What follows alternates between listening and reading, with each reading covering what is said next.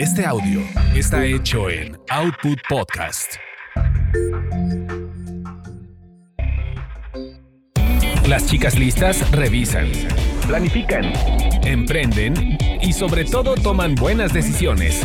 Bienvenidos a Las chicas listas, un podcast de finanzas cotidianas y desarrollo laboral con Ivonne Vargas y Verónica García de León.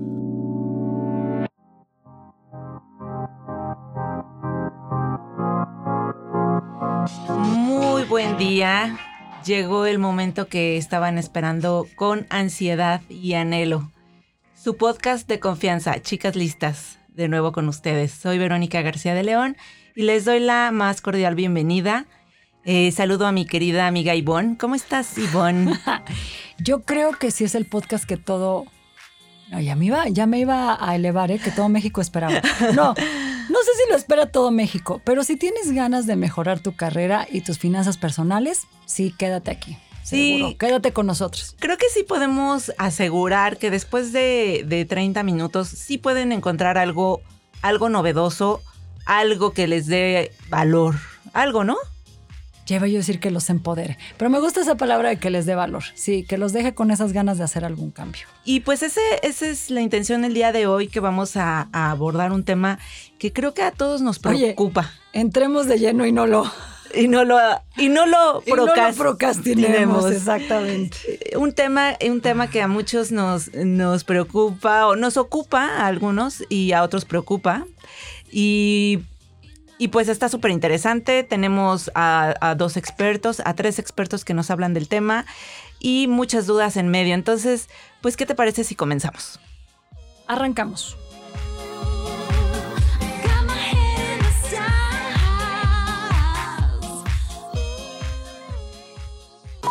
Las chicas listas cuidan sus carreras. Aprende a ascender y enfocarte en tener el trabajo que deseas.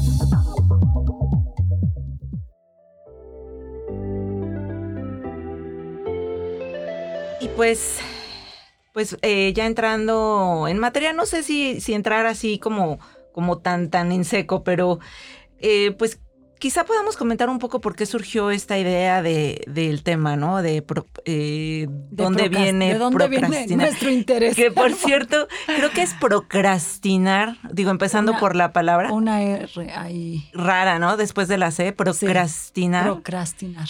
Pero bueno, pues eh, sabemos que este tema es de, de cómo a veces eh, ese hábito ¿no? que tenemos de postergar lo que tenemos o lo que sabemos que tenemos que hacer y, y como que le damos largas, largas a ver en qué momento llega la urgencia de que ya tienes que entregar, ya nomás tienes dos horas después de que tuviste dos meses.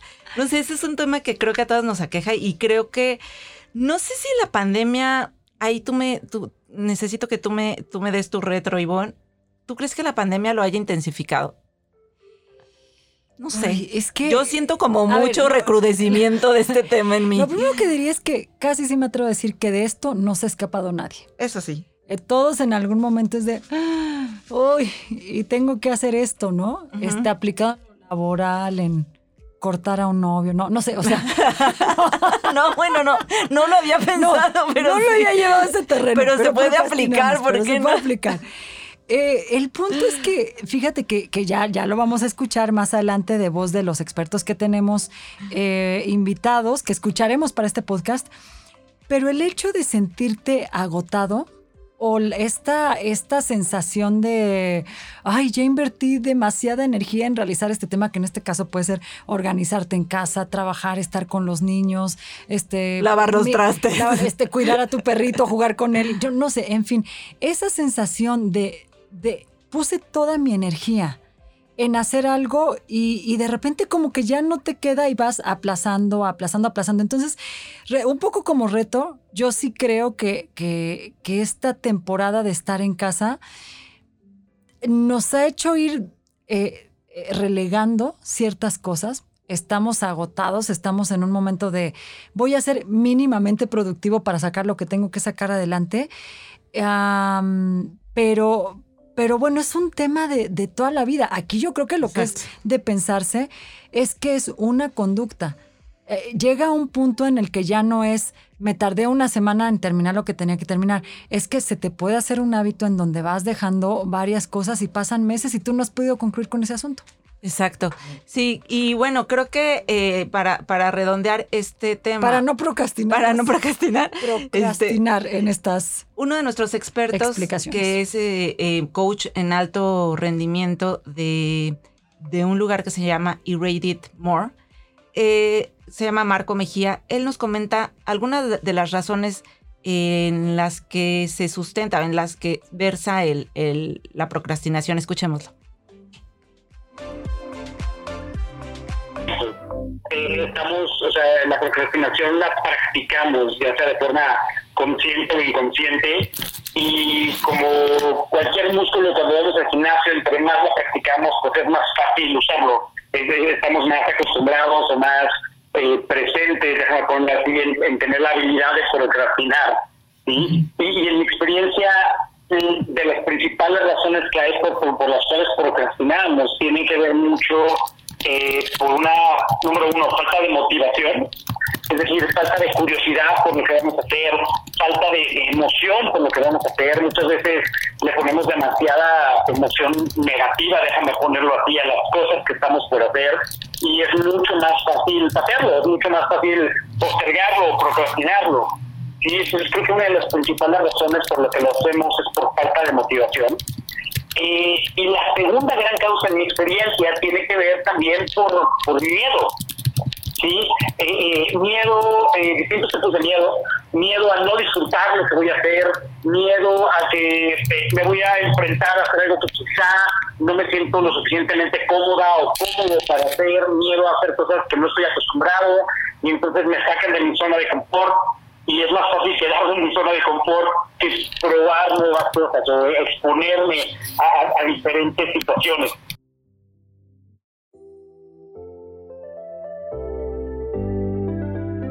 trabajo, ¿sí? me van a generar un cansancio, un cansancio mental.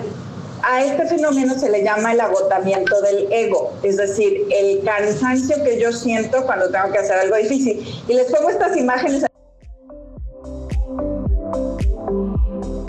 Pero en este momento escuchamos eh, a Rosalinda Ballesteros, quien es directora del Instituto de Ciencias de la Felicidad de Universidad Tecmilenio. Y fíjate que me llama eh, la atención este concepto que ella utiliza, que es agotamiento del ego. Ojo que aquí con ego nos referimos a- al yo, a la persona. ¿Qué significa esto? Y ahorita tú me vas a dar tu retro, yo creo que te ha pasado.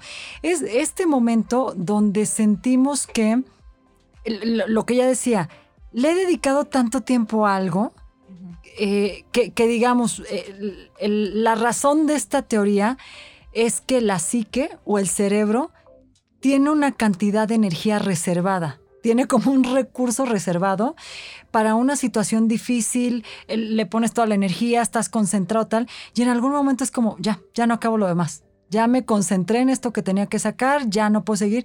Y como sabes que esa actividad que has postergado te va a robar mucha energía, es como que hay una negación. No, no sé Ah, si, si, si se puede entender. Es, eh, necesito acabar este artículo, pero sé lo que me va a llevar 30 mil o 40 mil caracteres. Entonces ya hice otras cosas, le dije, es como que la, la energía que tenía ya la agoté. Y veo que lo que sigue es tan tan demandante, tan pesado, que eh, te va dando este agotamiento. Es, me siento agotada mañana, me siento agotada mañana. Porque además hay temas que de tanto pensarlos de, necesito hablar con una persona, necesito hablar con el jefe y decirle que me aumente, es como todo lo que voy a requerir para llegar a eso. Ajá. Estás en, esa, en ese agotamiento y es algo interesante. Yo creo que eh, a todos nos ha pasado de, es que ni siquiera es tanto lo que estoy postergando, pero sé que es tan laborioso, sé que, que emocionalmente me va a mover y tal, que por eso lo estoy postergando. Exacto, sí, creo que creo que no, no conocía el término, la verdad está súper súper interesante eh, y, y justo da el clavo en, en una de esas razones. Digo, ahora que lo escucho siento que, que a mí me pasa mucho mucho eso por los trabajos que, que a veces hay que hacer. Ya estamos reconociendo. Tocaste, tocaste el punto exacto, o sea, un artículo que es súper laborioso, que va a implicar. Y entonces esperas, esperas hasta, no sé si con la esperanza de, va- de que vas a reunir toda la energía para hacerlo o qué es lo que uno La espera? esperanza de que mañana te- tendrás con esa energía. Fíjate que, solo paréntesis, este es un término muy curioso, que es, que es un término relativamente nuevo porque fue acuñado por ahí de finales de los noventas y se aplica mucho para las personas que están a dieta, que, que Mm. empiezan una dieta y que de repente dicen, mañana. Eh, no, es que este, no pude por esta cuestión. Es, ¿no? Este tipo de cosas es- es- se, se han hecho muchas investigaciones orientadas a esto, pero digamos que se puede eh, Ah. aplicar a una actividad que sabemos que nos va a costar trabajo.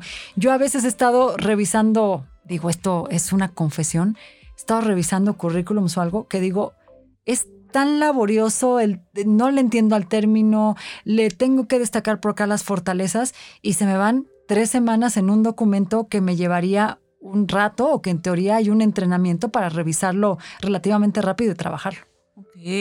Pero es esta sensación de que es muy pesado. Sí, exactamente. Y, y bueno, ¿por qué no hablamos un poco de en qué solemos procrast- procrastinar, no? O sea, porque sí creo que hay temas más... eh, A, a ver, ¿qué, qué, qué ocupa en la lista el número uno? Pues eh, lo que nos comentaba eh, Marco Mejía, todavía, eh, digo, en la entrevista que, que le hice, fue que eh, eh, uno de los temas en los que más procrastinamos es la salud. La salud en el sentido de que, de que cuánto, cuánto tiempo nos tardamos en re- regresar al dentista después de que no lo hemos hecho o, hacernos los estudios que, que sabemos que nos tenemos que hacer y que no hacemos o tomar ya riendas, la- las riendas de, de la enfermedad. No es que sea una enfermedad, es que tienes eh, ciertos síntomas de, o sea, de que sabes que no, están, no estás al 100, de que tienes que ir al doctor porque te sientes cansado todo el día, o que sí tienes que bajar unos kilitos, o que... Oye, ese pero, tipo pero de ¿será cosas. miedo? O, o no sé si Marco lo platica en este sentido. A veces es un hecho de decir, me tengo que hacer este estudio. Y ya sabes que por ahí te va a salir colesterol elevado o va a pasar algo y no quieres llegar a ese tema. ¿Estará vinculado? Exacto, o sí, es una de las razones que él menciona eh, el miedo. Eh, Ahí está relacionado el miedo. Sí. Ok, para entenderlo. Ahí está. Sí. Ok. Exactamente. Por, eso, por eso mismo no queremos eh, No quiero entrar de enfrentarlo, no queremos enfrentarlo. Entonces, sí está ahí. Y no sé, en tu caso, bueno, por ejemplo, otro tema, otro tema, y que, perdón, antes de que te, te, te, te Levanto sueltes, la mano para- este, pero es en las finanzas, o sea, tengo que, que ya tomar control de, de mis finanzas, de mi, de mi orden financiero, ¿no? Esa es otra de las cosas en las que mucha gente puede, puede estar procra- procrastinando, ¿no? O sea, Ahorro mañana. ahorro, ma- ah, empiezo la, Empiezo. el ahorro para el retiro. ¿Cuá- ¿Cuándo lo empiezas? Ya, empiézalo ya, ¿no? Pero uno lo posterga. En tu caso. Es que lo profesional también es un gran escenario, ¿eh? De este tipo de cosas. Híjole, como que ya no me siento tan a gusto. Quiero ver Ajá. otras alternativas. cambiar de trabajo. Lo educativo, cambiar de trabajo, terminar un trámite. Híjole, me voy a morir sin titularme. No, pues lo que uno tendría que hacer en, en este momento es ah, eh, probablemente llamarle a un tutor, hablar a la escuela y decir, a ver, ¿en dónde me quedé? Puede, puedo titularme por otro acuerdo, por otro arreglo, por otro tipo de cosas. Y sin embargo es esta sensación de, ha pasado tanto y me tengo que...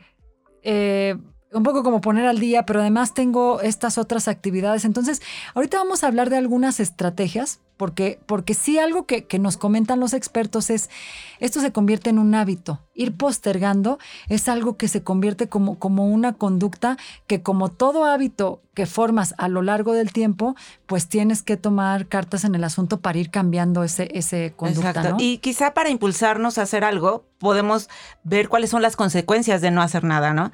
Entonces, vamos a escuchar qué nos dice Marco Mejía sobre, sobre las consecuencias de la procrastinación y así vemos si nos motivamos para hacer algo. Pues, o sea, todo fuera negativo con la procrastinación, nadie lo haría. Eh, tiene sus propias recompensas. Una de las principales que tiene es esta, déjame llamarlo así, tranquilidad momentánea que nos da el hacer las cosas. Imagínate que el viernes estás en la oficina, tienes que trabajar con algo, y dices, ¿sabes qué? Ya estoy cansado, lo voy a hacer el lunes. El lunes lo hago, de trabajo, hoy ya me voy a des- desconectar. Hay, hay, hay una paz en eso, es como, ah, cuando ya cerré el día, déjame ponerlo así. Sin embargo, internamente empezamos a acumular estrés. Eh, esta esta es como rondando en la cabeza. Sí, el, el lunes a primera hora tengo que llegar a hacer esto, tengo que llegar a hacer esto. Y el sábado estás con eso, y el domingo estás con eso, y, y quizá ya ni siquiera te diste la oportunidad de disfrutar tu domingo en la tarde porque ya estabas, entre comillas, trabajando en eso en tu cabeza. Entonces, yo creo que dentro de las consecuencias, número uno, es estrés, número dos, eh, nos volvemos prisioneros de eso que no estamos haciendo. Sí, o sea, lo tenemos tan presente eh, eh, que, que es como si fuéramos esclavos de eso. Estamos dependientes de, de terminar eso, no, no nos deja estar en paz. De nuevo, el ejemplo del domingo en la tarde, está, vas a ver una película y ni siquiera disfrutaste la película porque estabas pensando en otras cosas. Hay, hay un gran desgaste de energía, hay frustración. Y como te decía hace un momento también, eh, está- empezamos a generar esta falta, eh, falta de confianza en nosotros. Sí, empezamos a dudar de nuestras capacidades porque estamos tan acostumbrados a procrastinar, tan acostumbrados a postergar las cosas, eh, que hay una parte de nosotros que deja de creer en lo que estamos haciendo. El término burnout eh, viene en muchas, o sea, se genera en muchas ocasiones precisamente por la procrastinación. Es, eh, imagínate que en un día laboral normal decides no hacer nada. Eh, y al siguiente día quieres ponerte al corriente eso y procrastinaste todo lo del día lunes y lo pasaste al martes, por ejemplo. Eh, el estrés que empiezas a sentir por no haber terminado las cosas, cuando ya se están cumpliendo los tiempos, cuando ya tienes que entregar, empieza a quemarte por dentro. Sí, empiezas a sentir eh, esta desesperación, esta frustración de no me hables, estoy ocupado, estoy ocupado, no me distraigan, tengo que terminar esto, que por supuesto tiene un impacto negativo con la gente a tu alrededor, Le quiero eh, pedir a nuestro auditorio que cheque que mi queridísima amiga Verónica no procrastinaba al momento de entrevistar a, a nuestro experto y por ahí van a escuchar un teclado eh, furioso, rápido y furioso como dice nuestro productor. Mi querido Charlie, pero Ay, ibas a toda velocidad tomando notas sobre lo que te decía el como el, sonido experto. de fondo, un poco el. Ay, no, Se- no reparen. que- que- no que sí le reparen en ese detalle. Quiso ambientar esa entrevista que Exacto. teníamos. Bueno, para que vean que aquí vamos al- un poco, este, muy, muy, muy en vivo, muy Sí, en el exacto, momento. y- muy espontánea la situación. Y, y, este, y consiguiendo a muy, muy buenos, los mejores expertos para que nos comenten. Lo que me, me quedo pensando en esto, en esto de burnout, porque fíjate que yo no hubiera sacado esta vinculación tan inmediata. Cuando uno dice que te estás quemando, pues puede ser un, un- un sentimiento del, del agotamiento por la mala organización en la oficina, por la mala comunicación, y entonces empiezas a experimentar esta desconexión, que es lo que pasa de alguna manera con el burnout. Pierde el interés, estoy cansado, no pasa y tal, pero también puede ser una, una consecuencia Sí. de ir postergando las cosas y en algún momento ese agobio, ese, ese estrés, ese cansancio mental de, de que, que no sé si esto es lo que, lo que nos pasa muchas veces de decir, pues ya, lo dejo, ¿no? Pero también hay que ver que en, esos, en esas cosas que postergamos, eh, también puede estar implícito, lo vamos a escuchar más adelante, la posibilidad no solo de cumplir una meta, es de decir, esto que me costaba tanto trabajo porque tenía que aprender algo, meterle una nueva habilidad, hacer algo distinto para que saliera este trabajo, ya lo hice, ya, ya terminó. Pero lo importante es no llegar hasta este síndrome Sí, de, de- De agotamiento. estoy tan desesperado que, que pasa, yo creo que a todos nos ha pasado, me acuesto pensando en eso. Sí. Me levanto en la madrugada este, pensando en el título de la nota. Luego, para martirizarme más, ya como a las seis que digo, ay, diez minutos para dormir, sigo pensando en lo mismo. Sí. Y está este cansancio emocional hasta que no tomas la decisión de sentarte y terminar eso que, que habías dejado pendiente. Sí, exactamente. Y son dos cosas distintas. Una, el estrés, por esto que tú dices, de estar pensando todo el tiempo en eso que no has hecho, que tú sabes que tienes que hacer y que no has hecho, y que tú sabes que tienes que hacer y que no has hecho.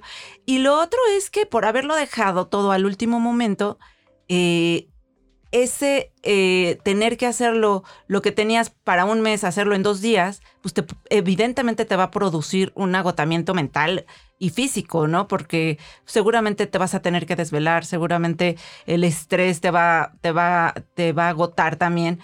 ¿Y, y para qué llegar a ese punto, no? Muchos pensamos que somos mejores si, si cuando lo dejamos como al final, ¿no? O sea, muchos, no sé si tienes a veces esa de- sensación de, de que lo resuelves más rápido a- cuando lo de, o sea, el cuarto para las ocho. O sea, el típico al cuarto para las ocho. O sea, es Me que inspiro, Me inspiro, ¿no? Es sale. que yo, yo estoy acostumbrada a, a- a hacerlo todo al final porque me sale mejor.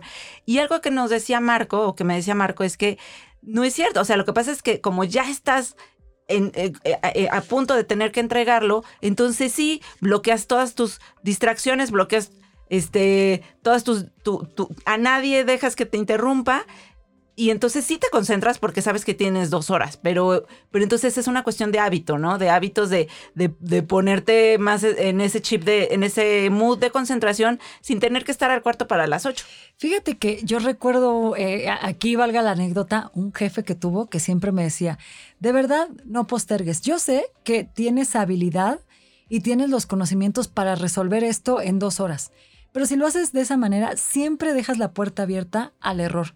A que si pudiste haber hecho algo planificado o simplemente decir, bueno, le estoy dando tanto la vuelta a este tema porque me falta A, para A, B o C para cumplirlo, pues mejor reúno todos los elementos, planifico y todo y no llego ya así en una actitud tan, tan desgastada, tan de mal humor. Ahorita vamos a escuchar Las recomendaciones. las recomendaciones, porque esto creo que también tiene que ver mucho con gestión del tiempo o con cuestiones de si soy o no multitasking, me lleno con mil cosas. Pero les voy a dar un tip que, que nos compartió Rosalinda, que a mí me gusta mucho, y que ella dice, regresen al, al- regresemos a lo básico de hacer una lista de tareas, revisarla todos los días y terminar cada día marcando lo que lograste y cuánto pudiste avanzar en esa actividad que estabas postergando.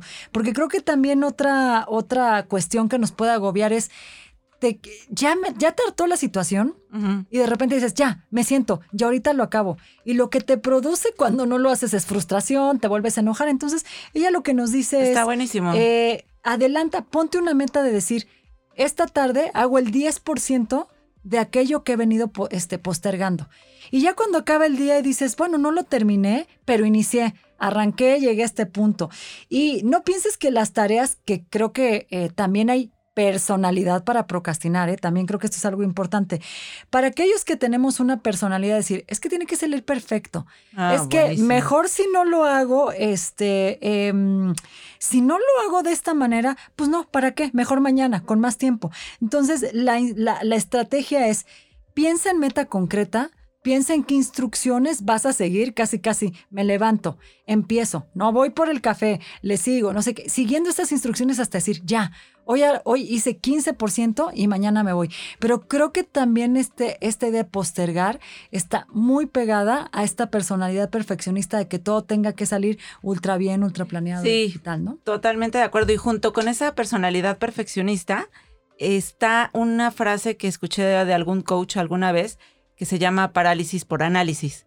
Eh, de tanto analizar las cosas, te paralizas Yo, y no haces da nada. eso. Entonces, pero bueno, ya que empezamos con las recomendaciones, vamos a ver qué nos dice eh, Marco Mejía en torno a, a qué es lo que él recomienda. Pues si quieres, entonces vamos a escuchar a ver qué nos dice Marco Mejía y qué recomendaciones nos da.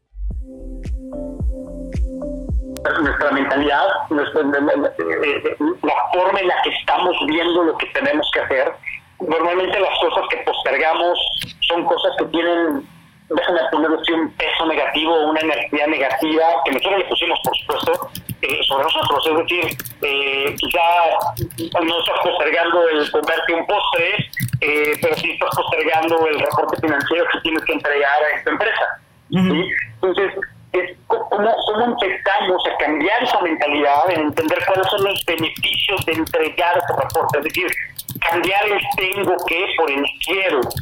Sí, es- es- No es un tengo que entregar esto, es quiero entregar esto, porque si entrego esto, me voy a sentir de esta manera, eh, voy a quedar, voy a quedar bien con mis jefes, eh, eh, voy a liberarme de esto, ya no voy a estar haciendo, déjame ponerlo así, en los términos que mencionábamos, prisionero prisionera de esto que estoy haciendo, voy a ganar mucha más confianza en mí, me voy a sentir mucho más en paz, voy a recuperar como mi control sobre las cosas que están pasando.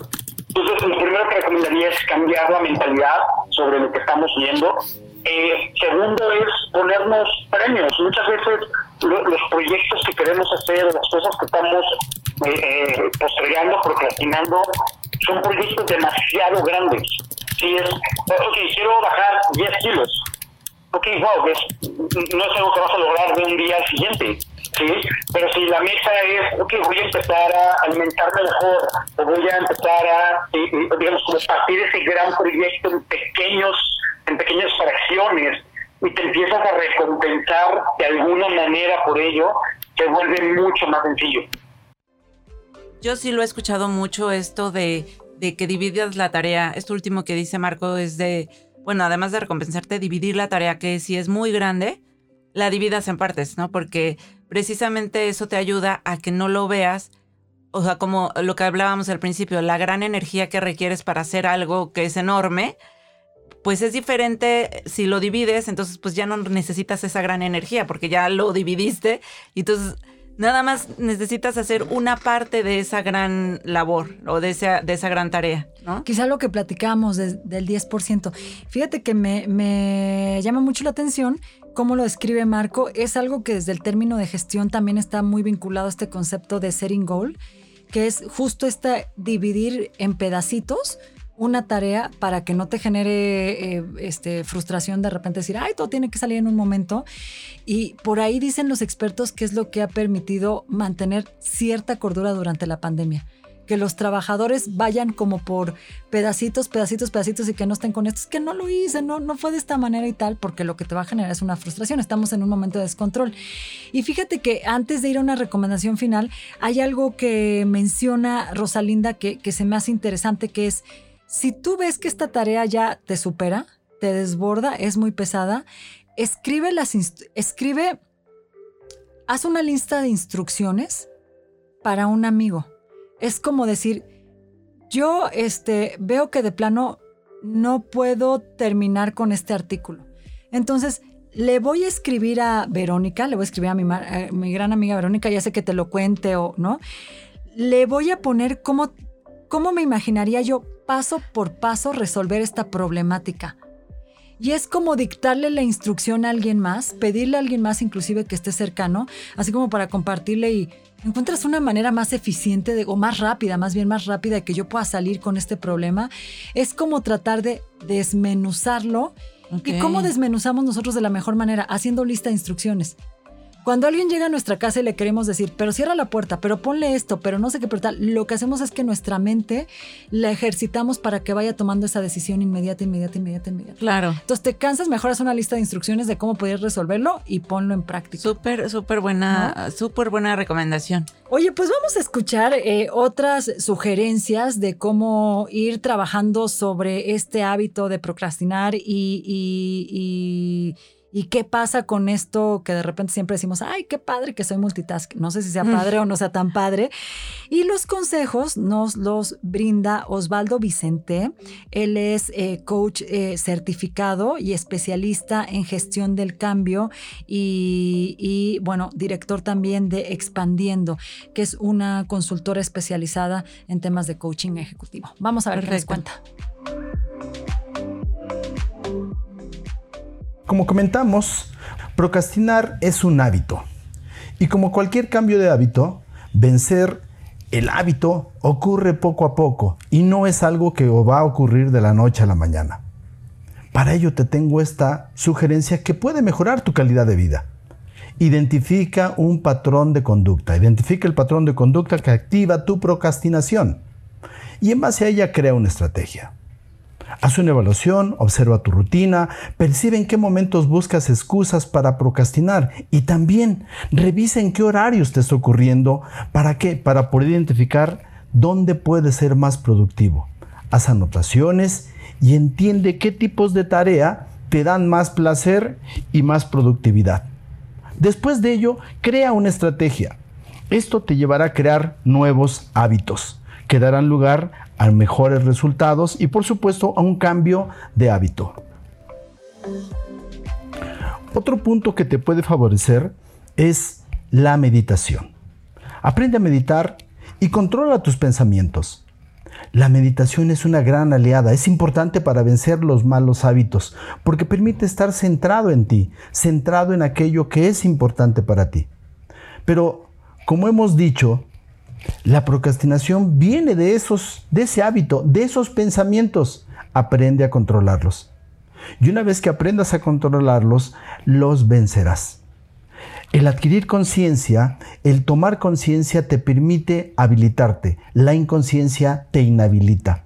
Entonces, una vez que comprendes tus sentimientos, puedes enfocar tu atención en lo que es importante, es decir, en el presente. Y al establecer estas conexiones entre lo que está presente y la actividad importante, tu cerebro y tu cuerpo empiezan a funcionar de manera automática, a realizar nuevas tareas y por supuesto a mejorar tu calidad de vida. Otra Estamos vez nos están recomendando la meditación, ¿ya ves, Simón? Te El, digo. el- el- sí, que esto está vinculado, lo, lo platica Osvaldo y lo platican otros. eh, em, es incluso en los enfoques que propone mucho la psicología positiva, esta cuestión de mindfulness, poder vivir eh, El ahora. El, el ahora, exactamente, tan importante. ¿Cómo dice esta frase de semiología, Vero, que, que seguramente aquí le hemos comentado? Cuando estás en el, en el pasado de manera permanente hay un estado de depresión de las cosas que no salieron. El futuro genera ansiedad. Lo que te permite estar nada más trabajando y sacando las cosas es el presente. Exactamente. Entonces, esa, esa eh, capacidad de poder eh, concentrarte en un en el nada, inclusive poderte concentrar en eso, sí creo que te lleva a otro estado de, de, inclusive de, de planificar, de coordinar cómo vas a hacer las cosas. Ahorita lo vamos a escuchar, pero quiero compartirle a todos los que nos escuchan que estábamos diciendo que cuál es el horario en el que más eh, procrastinamos. Y aquí coincidimos que en la mañana. Sí, yo fíjate que en la mañana estoy dispersa. O sea, como que me cuesta trabajo eh, que mi mente agarre el caminito, así. Como que estoy picando entre que leo las noticias un poco, contesto los correos que me llegaron, contesto mensajes por WhatsApp. Tengo muchas, muchas distracciones, desayuno. Entonces, sí creo que tengo muchas distracciones y, y como que mi mente tarda en, en arrancar como por un camino que es el que, el que ya me va a llevar a hacer, a acabar cosas, ¿no? Y ya hacia la tarde, ya, imagínate. Pero eso me está ya pasando empiezo a más. despejarme y nos cansamos como a las 8 de la noche, entonces ya no hay ya, oportunidad de modo, porque. No, pero esto me está pasando más en la pandemia por esta cuestión de, de estar en la casa y eso. Creo que. Creo que no sé si estás. coincides conmigo en esto, pero la oficina también hace que te dé cierto orden y que a- te ayude a encauzar un poco más tus tareas hacia algo rutinario, quizá, ¿no? ¿Sabes qué? No, eh, esto no, lo, no nos vamos a extender tanto porque ya vamos a, a- escuchar quizá en estas recomendaciones finales a Osvaldo. Pero sí creo que, que mm, eh, en, en la vida profesional también tiene que ver mucho este asunto de, de algunos deadlines o de cosas que se hacen casi imposibles, ¿no? De tareas, hay una sobrecarga de trabajo de cosas. Y desafortunadamente, aunque podríamos decir que todos tenemos esa capacidad de planificar y de concentrarnos, pues no es tan así. Yo también creo que hay miles de, de distractores, ¿no? En la pandemia y fuera de la pandemia, te llega una notificación, estás revisando un trámite de no sé qué en internet. Entonces, a veces el hecho de poder eh, concentrarte en una sola tarea, sí creo que requiere de nuevas prácticas como, esa- Mindfulness. como, como mindfulness o como que durante el tiempo que haces ejercicio o, o lo que te dicen, ¿no? Si vas a comer, vas a Come. comer, pero no estás como en, en varias cosas porque lo que se trata es de traer a tu mente todo el tiempo hacia concéntrate, haz esto, haz el otro. Entonces, creo que, que, que no sé si la pandemia o el propio mundo, este tema tecnológico de que en cualquier momento hay algo que te esté estimulando Sí, a que, a, a- a que te distraigas, a, a- a que estés en otro foco, ¿no? En fin, vamos a escuchar a Osvaldo que nos tiene este, ya otras recomendaciones para concluir con este tema de cómo cambiar el hábito.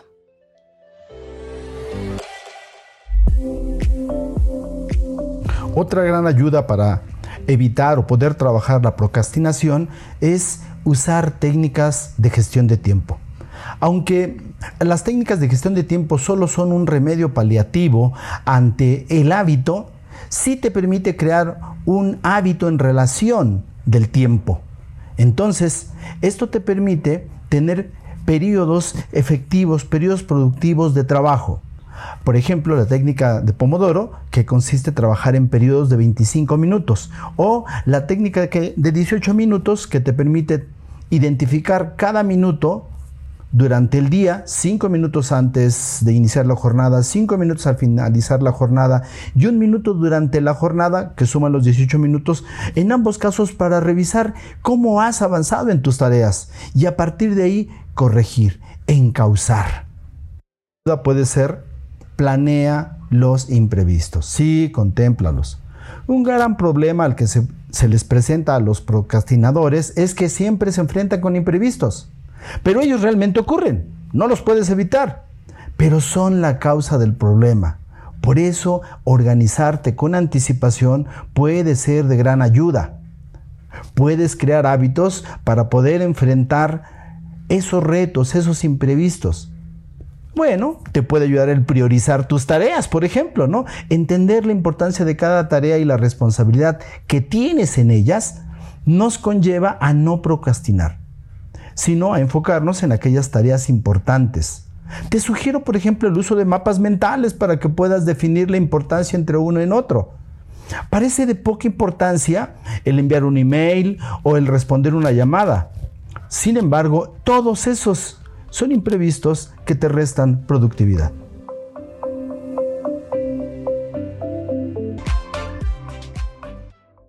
Justo lo que, lo que decíamos, ¿no? Que, que tenemos tantos distractores que pede- perdemos esa atención y esa eh, claridad acerca de cuáles son nuestras prioridades, ¿no? Entonces, creo que yo sí rescataría de, de estas recomendaciones, bueno, pues hacer una lista de lo que tienes que hacer, lo mínimo, lo mínimo que tienes que hacer en el día y tratar de cumplirlo. Y, y quizá también en ese sentido, tratar de quitar tus distracciones para para que puedas cumplir estas tareas, ¿no? O sea, poner tu celular en modo avión no se me hace tan malo para que los WhatsApp, eh, los mensajes de WhatsApp no te distraigan.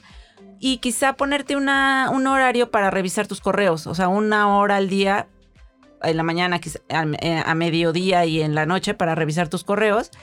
Y mm, porque si no, todos esos son pretextos para seguir delegan- relegando esa tarea que tienes que hacer todos, todos, todos estos distractores hacen que, te, dan toda una serie de, pretextos para que no abordes la tarea que finalmente tú sabes que tienes que hacer, ¿no? Eso cuando son cosas como muy de, de trabajo, pero pues por ejemplo cuando se trata de cosas como que el típico bajar de peso o hacer ejercicio, eso no hay más que ponerte en acción, ¿no? Bueno, creo que sí, eh, ahí sí me confieso como que no, no, mm, se me hace todavía un poco más difícil cuando se trata de una adicción como el cigarro o cuando se trata de bajar de peso que tiene que ver con algo más, más profundo, ¿no? O sea, con, con una ansiedad quizá por la comida o con una cuestión como, como el cigarro que es también una adicción.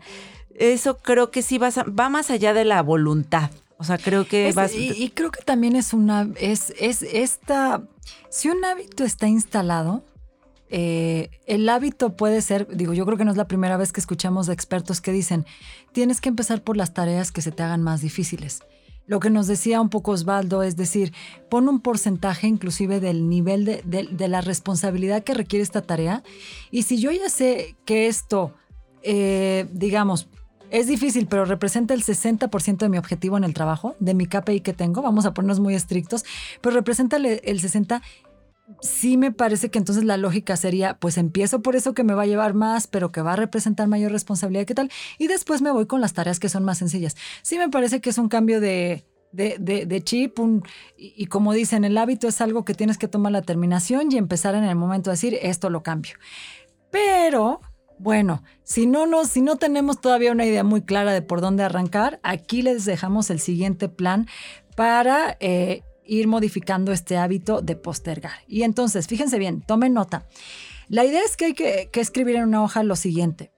Si este obstáculo, si tengo este obstáculo, por ejemplo, no he terminado el artículo, no he logrado bajar los kilos que quería, tal. Entonces, lo que haré para, eh, para terminar con esta tarea será, y escribe cuál es la acción que vas a tomar, la más inmediata. Eh, voy, voy, este, ya tengo la bicicleta, voy en este momento a la bicicleta, me instalo en la bicicleta, busco un video para hacer ejercicio. O el pensamiento, quisiera ya terminar esta tarea para lograr tal. Eh, y luego, mm, bueno, e- eso es y un poco como lo que vas a esperar, ¿no? Entonces, es un plan que parece sujeto, verbo y sustantivo, pero que es así de cortitito. Poner el obstáculo, cuál es la acción o el pensamiento que emprenderás y luego, eh, como para superar el, el que no estás realizando esa tarea y al final cuál es el resultado que vas a obtener. Sí creo, eh, Vero aquí, y es eh, algo que inclusive está muy comentado desde el punto de vista neurológico, pero escribir tu, tu- es como cuando escribes una meta, ¿no? Escribirla, tenerla ahí presente, recordarla, ¿no? Si yo me levanto mañana y digo, híjole, ahí me sigue esperando la computadora con este pendiente. Entonces creo que tengo que, que escribirlo y tener mucha claridad de las acciones que voy a tomar. Es que cuando eso lo dejas en la cabeza de verdad, que no funciona. Cuando en tu cabeza están...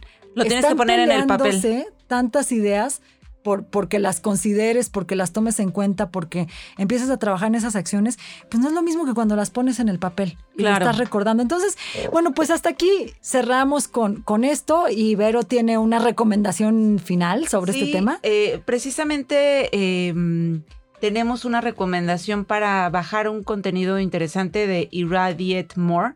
Eh, lo escriben irradiatemore.com, diagonal de Detox Burnout. Y les llegará a su correo, bueno, se meten a, este, este sitio y les, les llegará un material para descargar con recomendaciones precisamente para evitar el burnout.